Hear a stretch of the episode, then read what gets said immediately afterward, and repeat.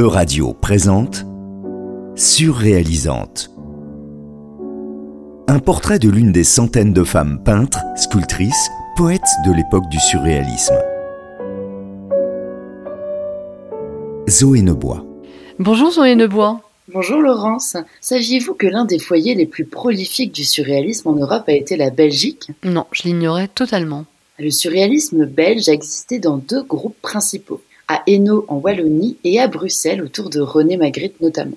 Contrairement à d'autres en Europe ou aux États-Unis, les Belges étaient très indépendants du groupe de Paris et d'André Breton qui avait des tendances un peu autoritaires. Par contre, et sur ce point il n'était pas du tout différent des autres, les groupes surréalistes belges étaient très masculins. Alors, je crois que vous n'êtes pas là pour nous parler des hommes du surréalisme belge. Évidemment que non, Laurence, vous l'avez deviné, j'aimerais vous parler d'une femme, une écrivaine, qui a été absolument centrale dans le groupe bruxellois, Irène Amoir. Irène naît en banlieue de la capitale belge en 1908. À 18 ans, elle s'engage corps et âme chez les jeunes gardes socialistes. Comme elle le dit dans une interview à la télévision belge dans les années 1980, à l'époque c'était autre chose que ce que c'est devenu, c'était encore la bagarre.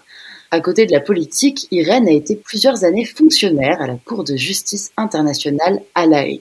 Comme elle a le vif désir d'écrire sur le monde qui l'entoure, elle se met à suivre un cours du soir pour journaliste. C'est là qu'elle rencontre le peintre belge Marc Emmans et grâce à lui, les surréalistes de Bruxelles. Alors j'ai l'impression qu'elle n'a pas vraiment le, le parcours typique des jeunes femmes artistes surréalistes.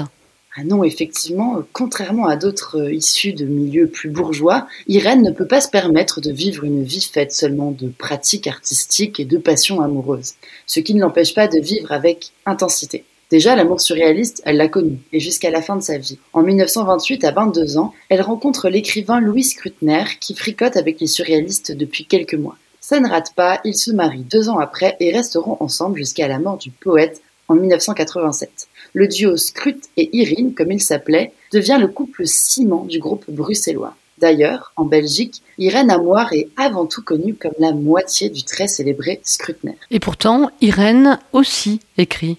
Et pas qu'un peu. Elle compte à son actif un roman, six contes, un recueil de poésie, un scénario de cinéma expérimental, énormément d'articles de presse et de participation aux publications collectives des surréalistes.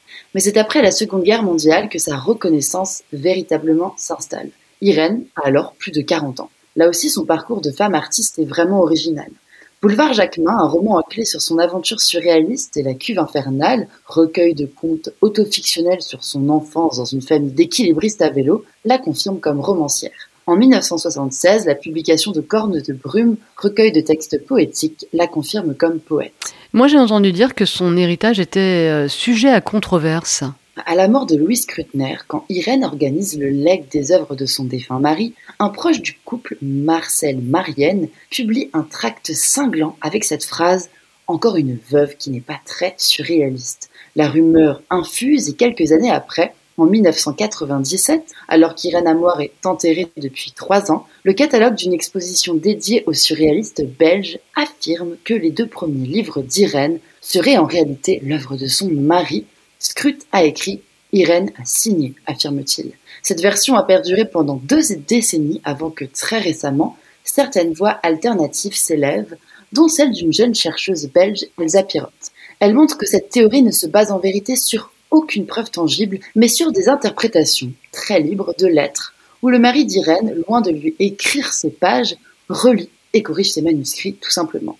Est-ce à cause de cette erreur que la reconnaissance d'Irène Amoir comme artiste en tant que telle a tardé Espérons en tout cas que la postérité réparera cette méprise qu'on peut soupçonner juste un petit peu de relance sexiste. Merci beaucoup Zoé Nebois. Merci Brance.